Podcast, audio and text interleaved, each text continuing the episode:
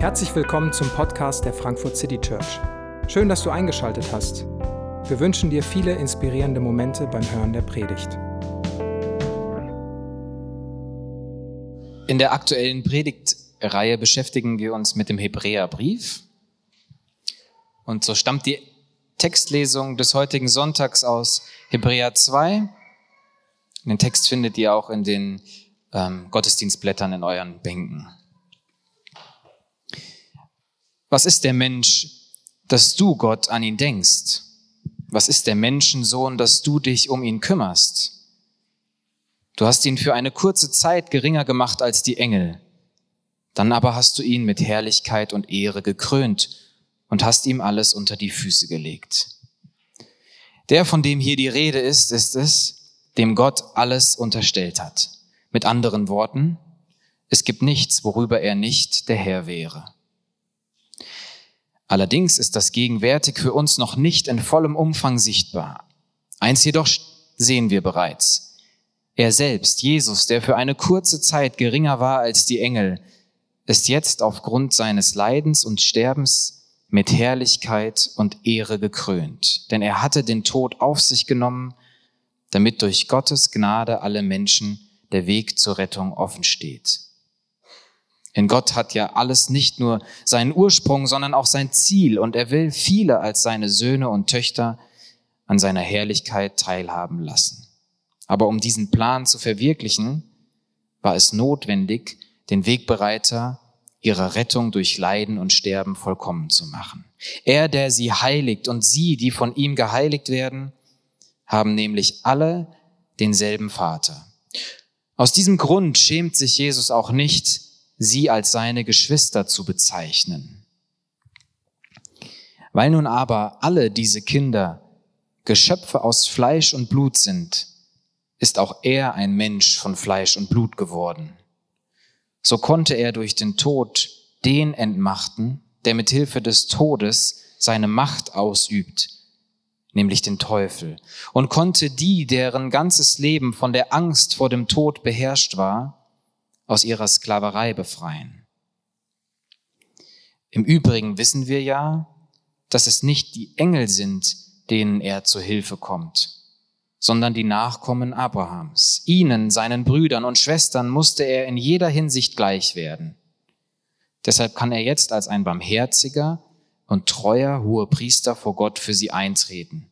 Ein hoher Priester, durch den die Sünden des Volkes gesühnt werden. Und weil er selbst gelitten hat und Versuchungen ausgesetzt war, kann er denen helfen, die ebenfalls Versuchungen ausgesetzt sind.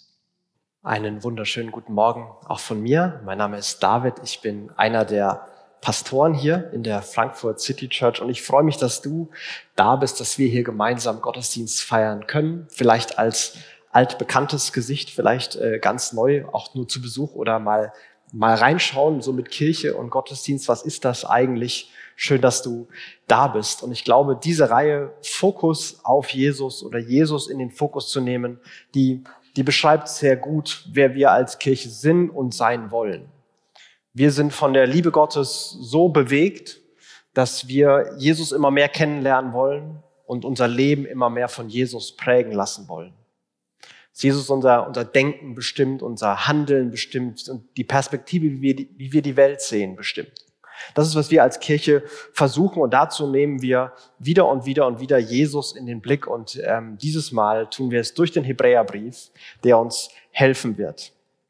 Und ähm, wenn man den Brief liest, dann, dann merkt man, dass er aus einer, einer anderen Zeit, aus einer anderen Welt kommt, ähm, weil er an Leute geschrieben ist, die mit anderen Fragen und anderen Gedanken an, äh, an das Ganze rangegangen sind als wir vielleicht.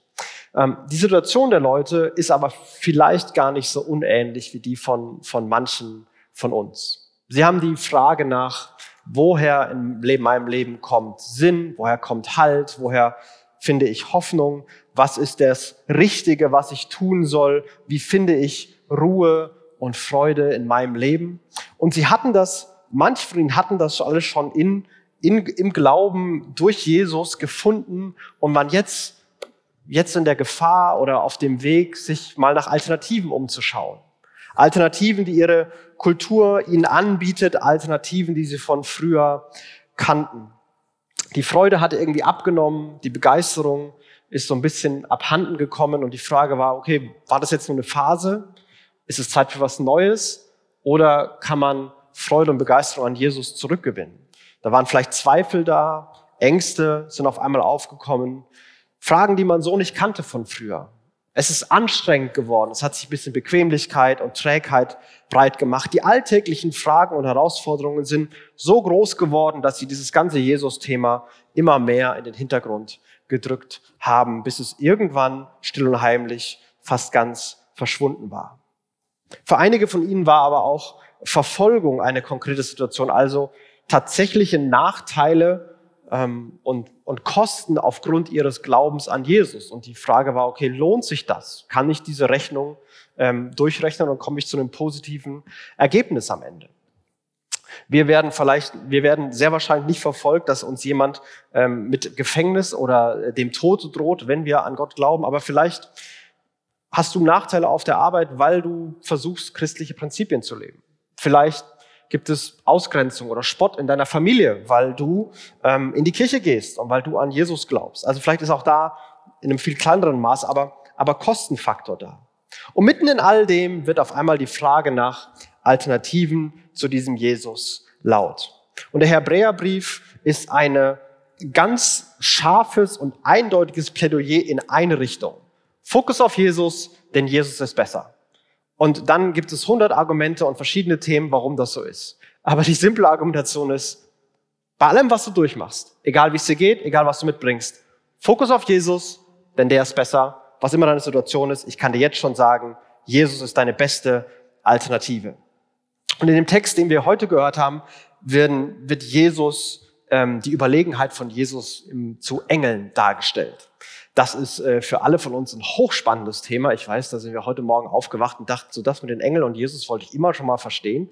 Ähm, nein, da merkt man, dass es aus einer anderen Zeit ist. Aber für die Leute damals war, Engel waren die, die Boten Gottes, die, die die göttliche Offenbarung den Menschen gegeben haben. Und wenn ich mich also an die, an die zum Beispiel jüdischen Schriften, die von Engeln übermittelt wurden, halte, dann weiß ich, dass das Autorität hat, dann weiß ich, dass ich auf der sicheren Seite bin.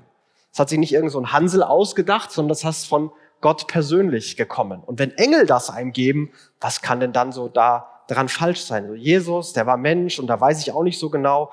Aber das mit den Engeln, das war doch, hat doch früher schon gut funktioniert. Vielleicht machen wir das mal weiter.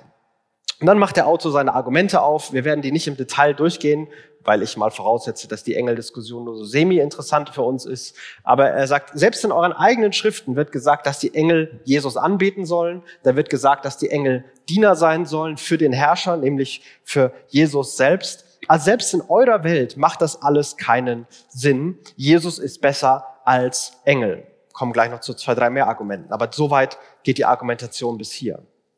Ich hatte mich gefragt, also wenn wenn jemand uns heute einen, einen äh, Brief schreiben würde, den äh, Frankfurter Brief, der dann irgendwo in einem Buch abgedruckt werden würde, dann glaube ich nicht, dass Themen wie Engel, Opfer, Priester, Leviten, Bund, dass das vorkommen würde. Wahrscheinlich nicht, weil das sind nicht die Alternativen, nach denen wir uns umsehen. Aber vielleicht würden Argumente aufgeführt werden und versucht werden zu zeigen, dass Jesus besser ist als Aufklärung und Humanismus. Dass mit Jesus die Welt zu verstehen, ein optimistischeres und gleichzeitig auch realistischeres Bild der Gegenwart ist und es besser erklärt und versteht, wie die Welt ist und wie sie sein kann. Vielleicht würde gesagt werden, dass Jesus besser ist als Technik und, und Wissenschaft und Bildung. Dass bei all dem, was KI jetzt kann und potenziell noch können soll, dass Jesus all das schon seit Jahrtausenden kann. Ähm, und dass das nichts Neues ist und Jesus immer noch viel mehr und viel größer ist und weiß und kann. Und seine Weisheit, die lässt jede menschliche Weisheit erblassen. Vielleicht würde argumentiert werden, dass Jesus besser ist als Demokratie und demokratische Systeme, dass seine Vision von menschlichem Miteinander eine viel gerechtere und barmherzigere und erneuerndere ist als selbst Demokratie, dass sein Reich ein ganz anderes ist, was alle Systeme übertrifft. Vielleicht würde ähm, argumentiert werden, dass Selbsthilfe, Selbstoptimierung, das Streben nach Karriere, die Verwirklichung von eigenen Träumen und der, die Identität und den Sinn, den man sich davon verspricht, dass das alles in Jesus viel größer und viel klarer da ist und nicht erst, wenn ich das nächste habe, sondern von Anfang an schon da ist. Vielleicht, dass Jesus besser ist als Medien, Informationen, das ganze Entertainment, denn Jesus bringt anhaltende und tiefe Erfüllung und nicht nur flüchtige Ablenkung für einen Abend. Und vielleicht wären das die verschiedensten Argumente, die heute gemacht werden würden, weil das vielleicht die Alternativen sind, wo wir gucken nach Halt, Sicherheit, Stabilität, Hoffnung. Überall da, wo im Glauben Zweifel aufkommen, wo die Freude verloren geht, wo wir im Leben nicht weiterkommen, sind es oft diese Dinge, in denen unsere Hoffnung und unsere, unsere Sicherheiten ruhen. Und, und, mit, dieser, mit dieser Logik, dass Jesus die bessere Alternative ist, wird dieser Brief geschrieben und wird auch hier argumentiert. Und er beginnt mit, mit, mit einem Zitat aus dem Alten Testament. Also er nimmt die Schriften, die die Engel gebracht haben, um zu beweisen, dass Jesus besser ist. Und sagt so, wer ist der Mensch, dass du an ihn denkst? Gott, warum haben die Menschen eigentlich so eine besondere Stellung in dieser Welt? Wer sind wir, dass du uns die Verantwortung für deine Schöpfung gegeben hast. Du hast sie mit Herrlichkeit und Erde gekrönt. Das ist eine Formulierung für, sie sollen regieren. Und dann bezieht er das aber ganz speziell auf einen Menschen, ja den Menschen. Und sagt, der, von dem hier die Rede ist, das ist Jesus selbst. Und er ist der Herr über alles. Er ist im Kreuz gestorben, er ist auferstanden, er sitzt zu Rechten Gottes und er regiert die Welt. Und dann kommt einer meiner Lieblingssätze in diesem ganzen Brief, wenn er sagt, ähm, Allerdings ist das gegenwärtig für uns noch nicht in vollem Umfang sichtbar. Jesus regiert die Welt, aber es ist kompliziert. Und das, was wir hier sehen, das ist das ganze Komplizierte. Das, was wir erleben, ist genau die Komplexität, die so schwer zu fassen, zu glauben ist, die die Frage nach Alternativen aufwirft. Und dann geht er weiter, dass Jesus, der perfekte Mensch, der diese besondere Stellung einnimmt und regiert, er hat den Tod auf sich genommen damit durch Gottes Gnade allen Menschen der Weg zur Rettung, also zu Gott, offen steht. Denn Gott hat alles nicht nur seinen Ursprung, sondern auch sein Ziel. Er will viele als seine Söhne und Töchter an seiner Herrlichkeit teilhaben lassen. Aber um diesen Plan zu verwirklichen, war es notwendig, den Wegbereiter ihrer Rettung durch Leiden und Sterben vollkommen zu machen.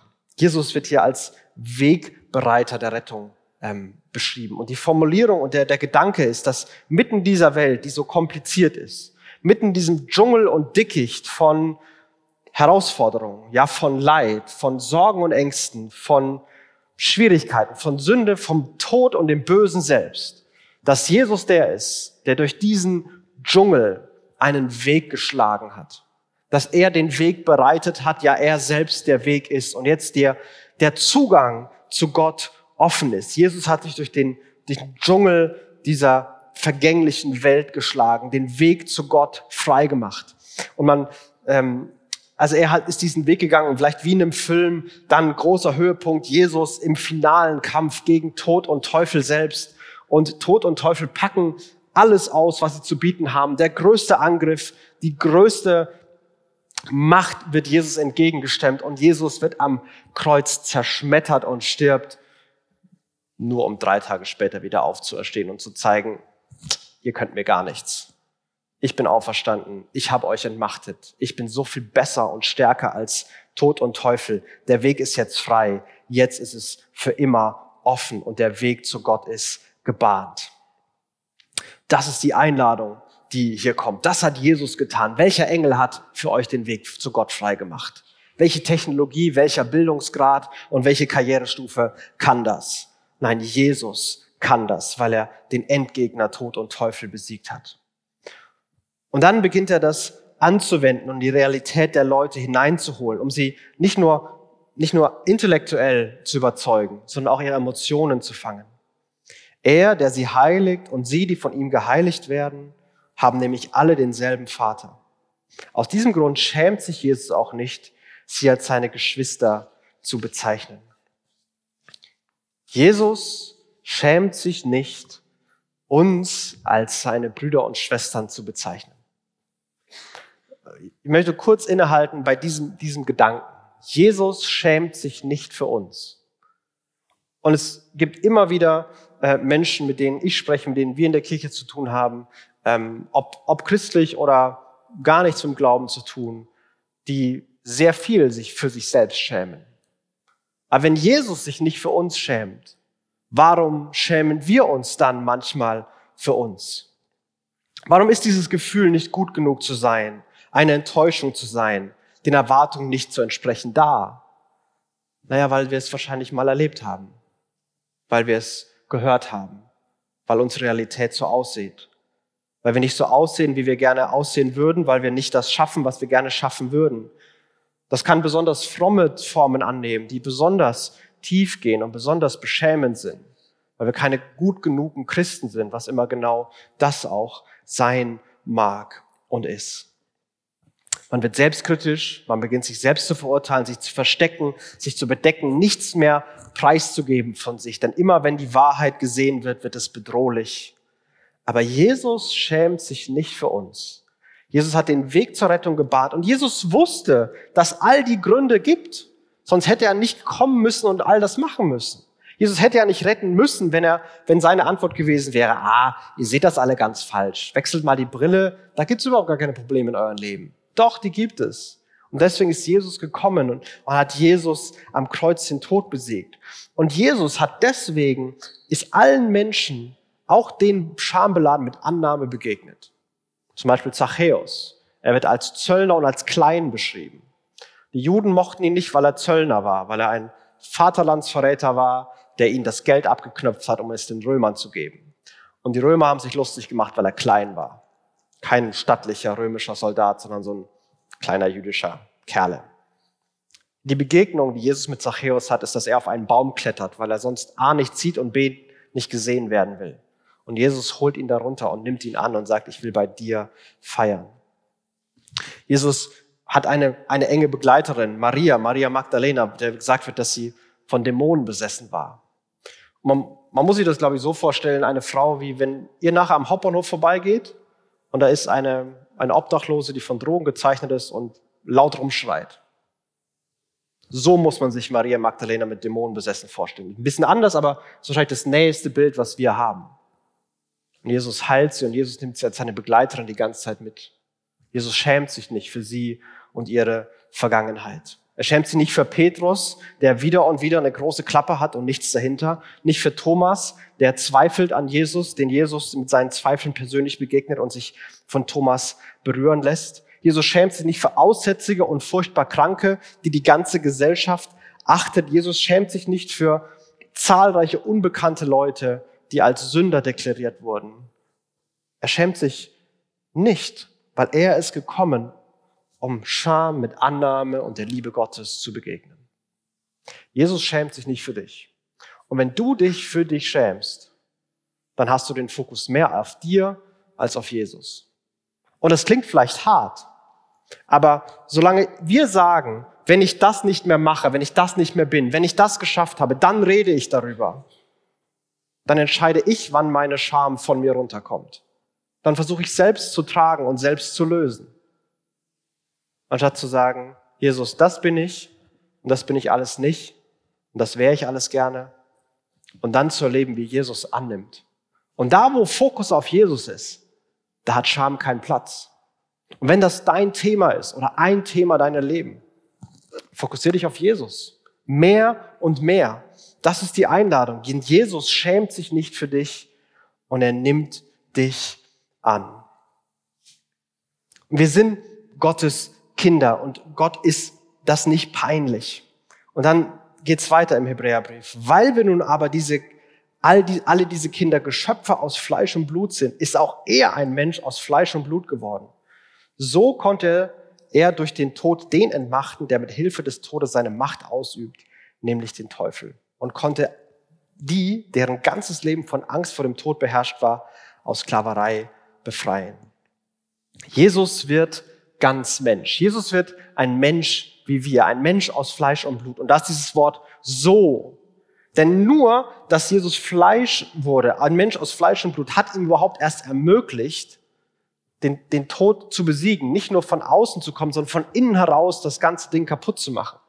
Er konnte nicht sterben als Gott. Er musste Mensch von Fleisch und Blut werden, so wie wir, um den Tod zu besiegen, um das Schlimmste abzubekommen und auf der anderen Seite wieder aufzuerstehen und danach lebendiger zu sein, ewig zu leben, lebendiger zu sein, als er es vorher war. Und so hat er den entmachtet, der mit Hilfe des Todes und der Vergänglichkeit die Welt in Angst und Schrecken hält, der eine, eine, eine Art von Macht und Gefangenschaft ausübt, die mit Sklaverei hier beschrieben wird. Den Tod entmachtet. Und die Angst vor dem Tod, die, den Schrecken der Vergänglichkeit, die nimmt Jesus weg. Und das zeigt sich, dass das, das Tod und Vergänglichkeit Macht haben, zeigt sich bei uns an verschiedenen Stufen. Das fängt an mit Ängsten und Sorgen. Dinge, dass wir was verlieren, dass wir was verpassen, dass was kaputt geht, was uns wichtig ist, was wir nicht wieder zurückbekommen können. Und manche von uns verblenden das aus und manche von uns machen sich mehr und mehr Sorgen und sind sich aller Szenarien bewusst und versuchen auf alles vorbereitet zu sein. Als Gesellschaft haben wir uns für den Weg der Verdrängung und der scheinbaren Kontrolle entschieden. Gibt es unendlich viele Beispiele. Eins, das mich gerade persönlich betroffen hat. Ich, äh, wir haben eine Tochter, die ist sieben Monate und wir sind deswegen öfter in Babyläden, als mir lieb ist. Und äh, wenn ich da durchgehe, also ich bin jetzt 33 Jahre alt aber 95 Prozent von dem Zeug hatte ich damals nicht. Also diese Kindersitzabteilung, ich wurde auf so ein Styropor-Ding gesetzt. Ähm, ich habe ein paar Beulen, aber ich lebe ja, ich bin ja hier. Aber heute kann man hunderte Euro ausgeben für alles Mögliche an Kindersitz und was man sterilisieren muss und was man nehmen darf und was man nicht nehmen darf und was man alles polstern kann und was man alles unbedingt vermeiden soll. Und es ist alles so aufgebaut von so machst du alles sicher und nimmst alles Leid weg. Und es ist eine Form, wo der Tod irgendwo da hinten ist und sich kaputt lacht, zu was er uns alles bringt und zu was er uns alles formen kann. Und meine Generation gibt viel mehr Geld dafür aus als, als die vor uns. Wir sind viel anfälliger dafür. Ich habe deutlich mehr Geld ausgegeben als meine Eltern und ich versuche mich schon dagegen zu wehren. Aber es gibt diese, diese Schwerkraft. Der Tod hat diese Macht, weil all diese Sorgen, Ängste, Gedanken, die Vergänglichkeit, die so da ist, aber auch das hat wieder mit mir zu tun und im Fokus auf mir, meinen Möglichkeiten, was ich kontrollieren kann und was ich nicht kontrollieren kann. Und was ist seine Antwort? Fokus auf Jesus. Er wurde doch extra Mensch mit Fleisch und Blut, so wie wir, um wir, die wir diese Erfahrung haben, um uns davon zu befreien, um uns eine, eine Freiheit zu geben, die nicht mehr davon geknechtet ist, und wenn wir sterben, dann stehen wir halt wieder auf. Na und? Also diese Zuversicht, das heißt nicht, dass Tod nicht schmerzhaft ist, traurig und traumatisch. Die Welt ist kompliziert. Aber wir müssen nicht mehr in dieser lähmenden, sorgenvollen Angst sein vor Vergänglichkeit. Da gibt es eine Zuversicht, eine Freiheit, die Jesus aufgemacht hat. Welcher Engel kann dir das bieten? Welche Bildung, welche Karrierestufe, welche technische Entwicklung, welches politisches System, welche Weltanschauung, wer kann dir das bieten? Jesus ist besser. Jesus ist besser. Das ist seine Argumentation die ganze Zeit von vorne und bis hinten. Vertraue auf Jesus, nimm Jesus auf, in den Fokus. Und dann ist kein Platz mehr für Ängste und für Sorgen. Und dann ist da Freiheit. Ein letzter Gedanke. Ihnen, seinen Brüdern und Schwestern, musste er in jeder Hinsicht gleich werden. Deshalb kann er jetzt als ein barmherziger und treuer Hohepriester vor Gott für sie eintreten. Ein Hohepriester, durch den die Sünden des Volkes gesühnt werden. Und weil er selbst gelitten hat und Versuchungen ausgesetzt war, kann er denen helfen, die ebenfalls Versuchungen ausgesetzt sind. Ich möchte das Hohepriester-Thema ausklammern, weil wir da nächste Woche viel drüber reden. Sorry für alle, die das interessiert hat heute. Ähm, aber über diesen Versuchungsgedanken einmal mit uns nachdenken. Versuchung heißt, etwas zu tun, was ich nicht tun möchte, was zerstörerisch ist, was falsch ist, was schlecht ist. Ich weiß es, ich habe mich vielleicht sogar entschieden, dass ich es nicht mehr mache oder nicht machen werde oder aufhören werde und ich mache es trotzdem. Ich tue trotzdem das, was ich nicht will, das, was mir schadet, was anderen schadet, was ich selbst als schlecht und falsch bewerte. Und Jesus war aller Versuchung ausgesetzt. Jesus hat die ganze, das ganze Spektrum menschlicher Erfahrung und menschlicher Herausforderungen persönlich erlebt.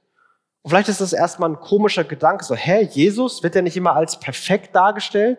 Wie kann denn jemand Perfektes wissen, was eigentlich Versuchung ist und wie schwer das ist? Manchmal einfach nicht nachzugeben, wenn man müde ist, wenn man alleine ist, wenn man hungrig ist, dann passieren halt Dinge.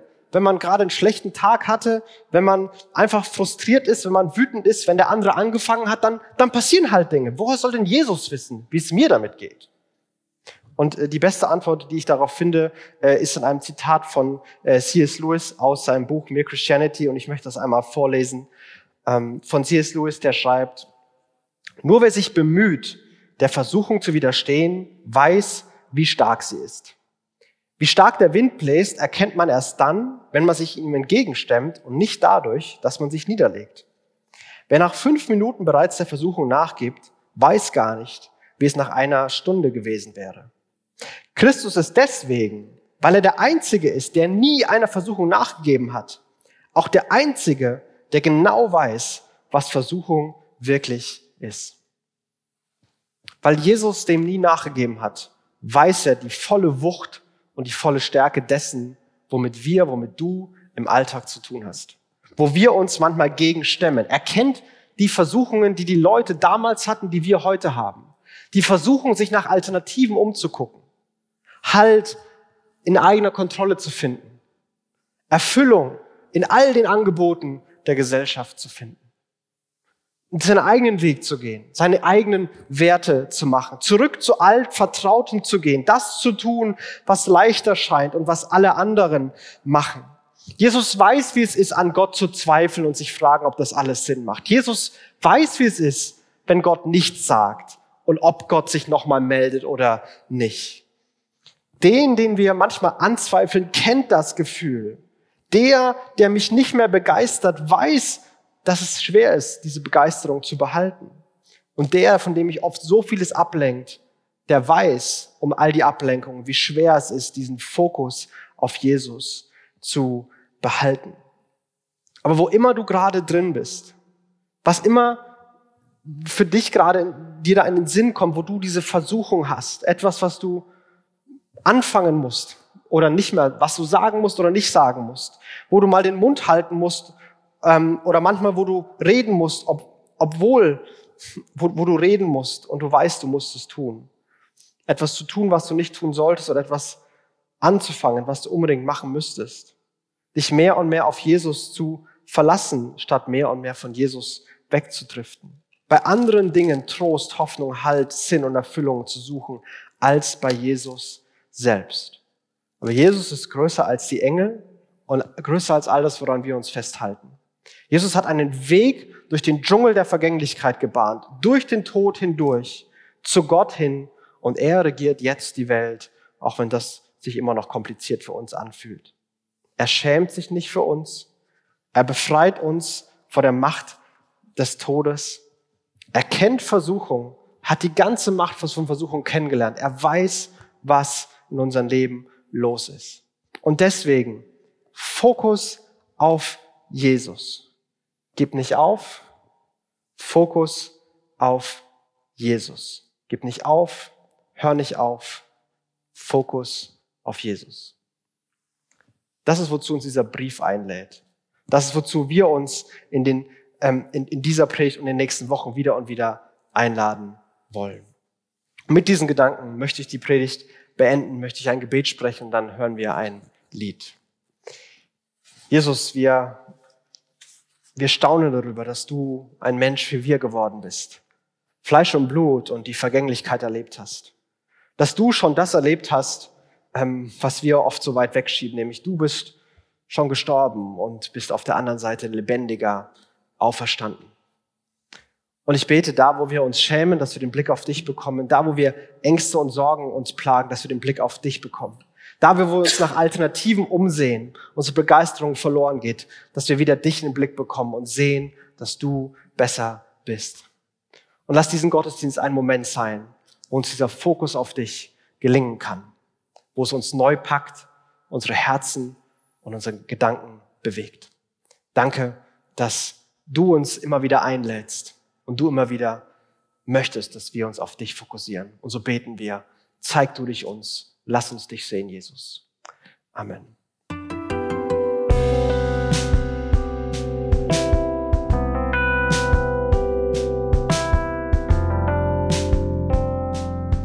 Wir hoffen, die Predigt hat dich inspiriert.